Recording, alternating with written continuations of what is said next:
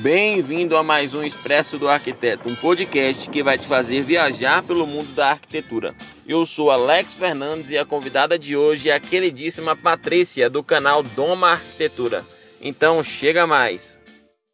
Pessoal, sejam bem-vindos a mais um Expresso. Eu sou Alex Fernandes e hoje a nossa convidada é a queridíssima Patrícia, da Doma Arquitetura. Tudo bem, Patrícia? Tudo bem, Alex. Obrigada pelo convite. Que isso, prazer é meu. É, conta um pouquinho para a gente um pouco da sua trajetória, de onde é que você é. Bom, sou nascida e criada em São Paulo. Estudei aqui, trabalhei a vida toda aqui em São Paulo. É, fiz arquitetura e urbanismo no Mackenzie e estudei também artes plásticas na, na FAP. Como é que foi o seu início de carreira? Você terminou a faculdade e já começou logo com, com o escritório? Como é que foi assim? É, eu fazia estágio, né? Eu fiz alguns estágios em alguns escritórios e quando me formei, eu decidi fazer carreira solo, né? Trabalhar como autônoma. Eu tive é, a minha filha no penúltimo ano da faculdade, então para conciliar é, os horários, né? Para eu cuidar dela e conseguir trabalhar, a logística acabou sendo mais prática é, como autônoma. E isso foi ótimo, porque eu acabei tendo que correr atrás de muita coisa sozinha, né? É, para construir né, a minha carreira. É claro que eu tive uma boa experiência nesses outros escritórios, eu tive, é, eu tive a chance de aprender muito nos outros escritórios que eu trabalhei, então isso já me deu uma base boa para eu conseguir é, começar esse caminho solo. Que bacana. É, hoje, como é que funciona a sua equipe aí? Você é, a equipe trabalha à distância? Vocês têm um escritório físico? Como é que é? A gente tem um escritório, só que está todo mundo em home office desde março né, de 2020. É, a gente vai eventualmente para o escritório quando precisa fazer alguma reunião com o cliente que apresenta muitas amostras. É, essa é a parte mais difícil da reunião à distância, né, na minha opinião porque a gente tem muita amostrinha né, no nosso dia a dia ali com os projetos, que o cliente ele precisa ver aquilo ao vivo, né? Muitas vezes tocar, sentir a textura. Então, isso quando você coloca assim na lente, né, na câmera, não fica tão nítido. Então, algumas reuniões a gente está voltando para o presencial, muito eventuais lá na Doma, mas a grande parte continua sendo home. Bacana. É, hoje você tem o maior canal de arquitetura do Brasil, né? Que bacana. É, você, quando, quando você começou o escritório, você já começou o canal? Como é que foi? Você esperava que um dia ia ser tão grande assim? Inclusive, nessa mesinha, o escritório sempre foi aqui, home office, no meu quarto. Em 2017, eu criei o canal. Ele é super recente, ele tem quatro anos. E não, claro que eu não imaginei que o canal teria um alcance tão grande mas eu sempre me dediquei bastante a isso. Eu, eu tive como um trabalho realmente, né? Não era só um hobby ou algo do tipo. Eu vejo que hoje você acompanha bastante as obras, né? Está sempre lá presente. É, e isso não é tão comum com, com todos os arquitetos, né? Como é que está funcionando isso aí hoje no período de quarentena? É, como é que está sendo isso? Bom, durante a quarentena a gente precisou dar uma pausa em algumas obras, os condomínios não permitiram que a gente continuasse, e quando voltou, com bastante restrição.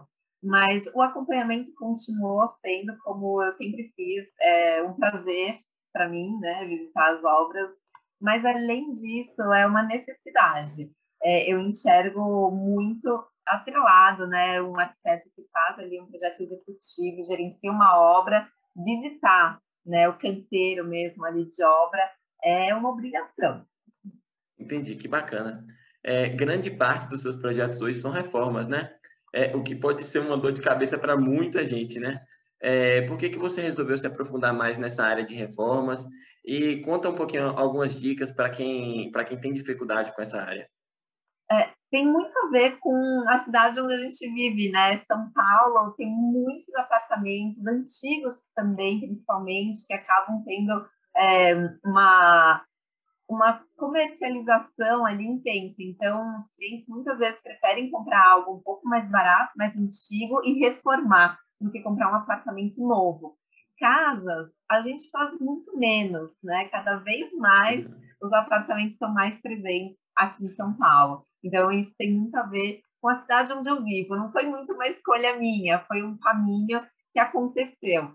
E sobre dor de cabeça na obra, é do começo ao fim. Por isso que eu indico contratar uma arquiteta para gerenciar esses problemas e resolver, né? Porque todos os problemas na obra é, são resolvíveis, né? o importante é pensar como a gente vai criar essa solução. Verdade. É, hoje você tem um design, os seus projetos têm um, design diferenciado, né? Tem um design único. A gente olha uma foto, a gente sabe, ó, oh, esse projeto é da Doma. É, como é que surgiu assim esse, esse seu estilo arquitetônico? É, quais foram as inspirações que você buscou assim no início da sua carreira? Eu acredito muito que esse repertório, né, que a gente cria para ter essa linguagem reconhecida, acontece ao longo dos anos, né? Não é do dia para a noite, a gente não mergulha num poço de inspiração e sai pronto. Isso é realmente um, um, um, dia a dia, né? São anos de trabalho que a gente vai ali usando um, um detalhe de uma obra anterior que foi interessante, revisitado, repaginado, e aquele elemento começa a se repetir é, com uma releitura, né? não exatamente da mesma maneira sempre. Eu acredito nisso, que é, é um pouquinho do dia a dia que vai construindo essa nossa linguagem. Agora, de inspirações, olha, pode ter certeza que a gente mergulha nas mais diversas é, fontes, né? Então, eu gosto muito de visitar exposições de arte, é, museus, galerias, isso me inspira demais para as obras mesmo, né, para os projetos de arquitetura. Então, eu acho que essa dica é muito boa, assim, para quem quer novas inspirações, né, não ficar muito focado ali só dentro da nossa bolha. Vai para moda, design, arte, tem muita referência boa ao redor da gente também. Verdade. E essa área de arte, você queria seguir essa área antes de arquitetura, não foi? Na verdade, eu tenho né, a formação em artes plásticas, ah, eu fiz paralelo, né, arquitetura e urbanismo, e uhum. eu continuo sendo artista plástica, mas eu não divulgo muito, né, essa, uhum. esse outro meu lado. Na verdade, hoje em dia está mais congelado, né, guardadinho ali na gaveta, mas eu continuo produzindo, sim. Que bacana, que legal. É, eu imagino que hoje aí devem surgir uma, uma quantidade gigantesca de pedidos de projetos aí no seu escritório, né? Como é que você faz para filtrar isso e, e, decidir realmente quais que dá para pegar? Porque às vezes não dá para pegar todos os projetos que surgem, né? Sabe que é, é uma pergunta muito boa, Alex, porque a gente criou um atendimento AD, né, que é o nosso atendimento à distância, exatamente para conseguir atender todo esse público que pedia projeto, porque logo no começo do canal, né, quando eu criei, é, eu ainda era sozinha, né, eu fui criar mesmo o escritório físico com a equipe que eu tenho hoje só depois de um ano de canal. Então, nesse comecinho, eu já recebia muitos pedidos e eu precisava falar não. Olha, desculpa, eu não consigo te atender, é, a demanda está grande, o volume de trabalho está enorme e eu não estava aguentando dizer tanto não. E aí, com a minha equipe organizada é, que eu tenho hoje em dia, isso desde 2018, a gente conseguiu, super recente, né? Desde 2018, mas é muito recente. Mas a gente conseguiu, então, é, criar esse sistema né, do atendimento à distância para atender realmente assim o Brasil todo, fora do Brasil. A gente, ano passado, a gente fez sete projetos é, para o exterior. Então, realmente é, é muito bacana essa possibilidade que a internet conecta a gente, né? E, e a gente consegue desenvolver um projeto ali super detalhado mesmo à distância. Que massa, que bacana. É, e a questão de estar tá acompanhando a obra à distância, como é que você faz? Você, você é... A gente só toca o pro... a gente só entrega o projeto, a gente não toca a obra à distância. É. A gente indica Sim. profissionais para acompanhar a obra, mas realmente a obra à distância não é possível. Não dá, né? Não. É, atualmente, como é que funciona o processo criativo aí da, da empresa? Você consegue estar por dentro de todos os projetos que aparecem? É, como é que está sendo aí? Olha, eu faço questão de participar de todos, sim. É a parte que eu mais gosto, né? Eu acho que seria complicado eu deixar isso de lado para administrar uma empresa, né? Ser ali uma, ah, uma parte administrativa ou cuidar só do gerenciamento. Eu sempre gostei muito dessa parte criativa, então para mim não faz sentido eu me deslocar, né? Me desconectar disso. Verdade. É... Hoje você tem uma página super movimentada no Insta, né? O, Insta, o YouTube também está sempre com, com vídeo novo. Hoje você tem uma equipe de marketing que te ajuda a criar esses vídeos. É você que tem as ideias tudo sozinha, você que, que bola os roteiros, como é que funciona? Eu adoro quando me perguntam, ah, como que é essa equipe de filmagem? Eu falo, gente, não existe. Sou eu e a minha câmera. Eu não tenho roteiros, porque todo, tudo que eu falo ali no vídeo é, são projetos que a gente desenvolveu no escritório, a obra que a gente acompanhou. Então, tudo está na ponta da língua, né? É, eu realmente não, não preciso escrever o texto que eu vou falar, porque é muito fresquinho na mente. Verdade, que bacana, que legal, diferente, né? Que geralmente a galera acaba tendo uma equipe e tudo. É, dessa forma fica até mais intimista com, com quem está assistindo, né? É, e, e, eu sou super tímida, sabe, Alex? As pessoas não, não acham, mas eu não sou boa com câmeras quando tem mais gente filma é, atrás, né? Uma equipe enorme atrás das câmeras. Então, quando eu estou sozinha com a minha câmera ali, eu me sinto mais à vontade. Que bacana. É... Hoje a, a internet, o YouTube, o Instagram fazem uma diferença absurda na, na, na, na carreira do profissional, né? É, tanto com captação de clientes, é, em diversos fatores. No começo de sua carreira, quando você começou o YouTube, começou aí a movimentar o seu Instagram, você já imaginava que teria essa importância ou foi algo natural que foi crescendo? Não imaginava, não, de jeito nenhum. Na verdade, assim, a gente sempre trabalha acreditando que vai dar certo, né? Eu sou muito otimista, é da minha natureza acreditar que uma ideia vai funcionar. Mas nunca imaginei que fosse se tornar o maior canal de arquitetura do Brasil, né? Isso seria otimismo demais. Verdade. É, graças a Deus deu certo. E, inclusive, eu acho que o YouTube está precisando de mais canais, né? Na área de arquitetura. Sim. Mais pessoas se inspirem que... para poder, poder começar a gerar um conteúdo lá, porque eu acho que a a área ainda tem muito espaço. Com certeza. Nossa, tem muito espaço. E é tão bom quando tem uma troca né, é, maior. Eu gosto muito quando eu vejo pessoas criando conteúdos novos, interessantes. Eu fico mais animada, com mais vontade de produzir. E tem uma troca, né? É diferente da televisão, né, Alex? Que é uma concorrência. Na internet é uma collab, né? A gente cresce junto, a gente trabalha junto e cria conteúdo junto, mesmo sendo da mesma área. Verdade. É... Quais são as suas dicas assim para quem está começando agora? Como que você, quais dicas você daria para a galera se posicionar no mercado, para a galera começar a ter mais relevância, pegar mais projetos? É, eu não sou muito a favor de muita quantidade, né? Uhum. Eu acho que qualidade é, é importante dosar né, essa, essa quantidade e a qualidade. Então, é importante dizer não também para alguns projetos que, de repente, não vão fazer sentido, mas eu não sou é, de sugerir, dizer não logo no comecinho da carreira ali é, para projetos pequenininhos, né? Então, por exemplo, ai, o primo do meu amigo quer reformar o lavabinho da casa. Ai, é muito pequeno, não vou pegar. Não, pelo contrário, pega sim, eu acho que pode ser uma experiência maravilhosa e assim que vai construindo o repertório, né? E o boca a boca também, que é muito importante. Agora, é, sair também dizendo sim para tudo é complicado porque a gente pode tropeçar no meio do caminho e não dar conta do recado, né? Pelo volume de trabalho. No começo, a gente não tem uma equipe muito grande, né? Como eu comentei aqui, eu fazia tudo. Eu cuidava da parte criativa, do executivo, dos orçamentos, obra, cliente. Então, é, é muito trabalho para um projeto.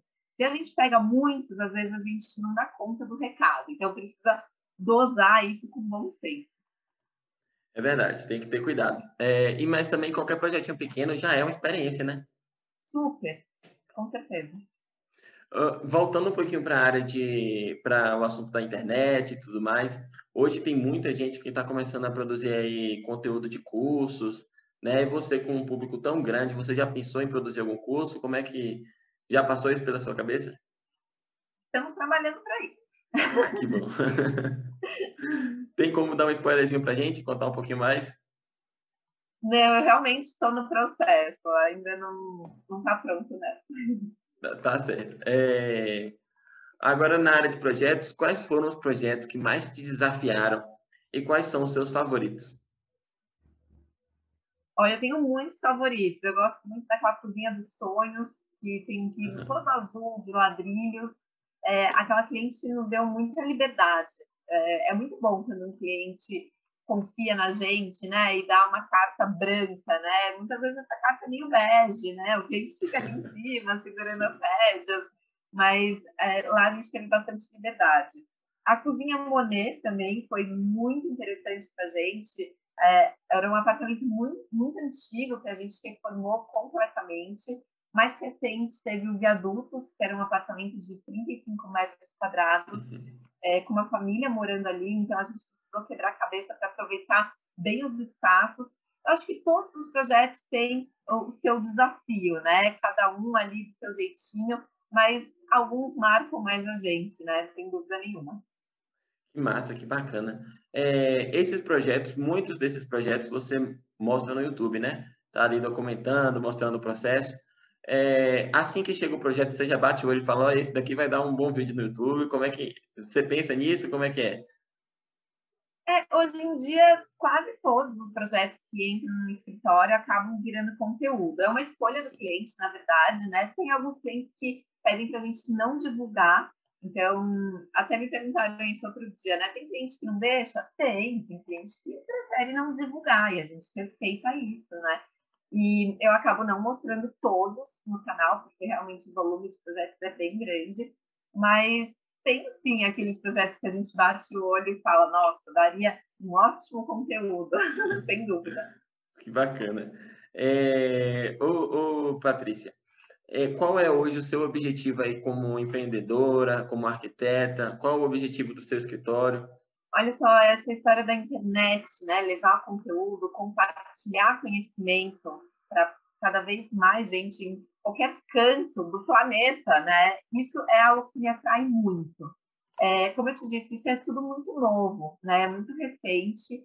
Então, eu ainda estou digerindo tudo isso, né? Eu tô, eu tô assim no processo, sabe? É, a minha intenção é continuar nesse caminho e hum, levando é, esse poder da arquitetura, né, de você conseguir ter uma melhor qualidade de vida através da arquitetura para o maior número de pessoas possível. É muito bacana quando eu recebo um e-mail assim, é, eu vejo a pessoa manda foto, né, de uma casa muito simples, uma casa de bloco, mal acabada, e fala, Paty, você serviu como inspiração, estou aqui é, cuidando de um cantinho da minha casa. Então, é, é muito gratificante, sabe? É, a gente ter esse retorno que realmente nosso trabalho está fazendo a diferença ali, está ajudando as pessoas a cuidarem melhor da casa. E é esse caminho que eu quero seguir.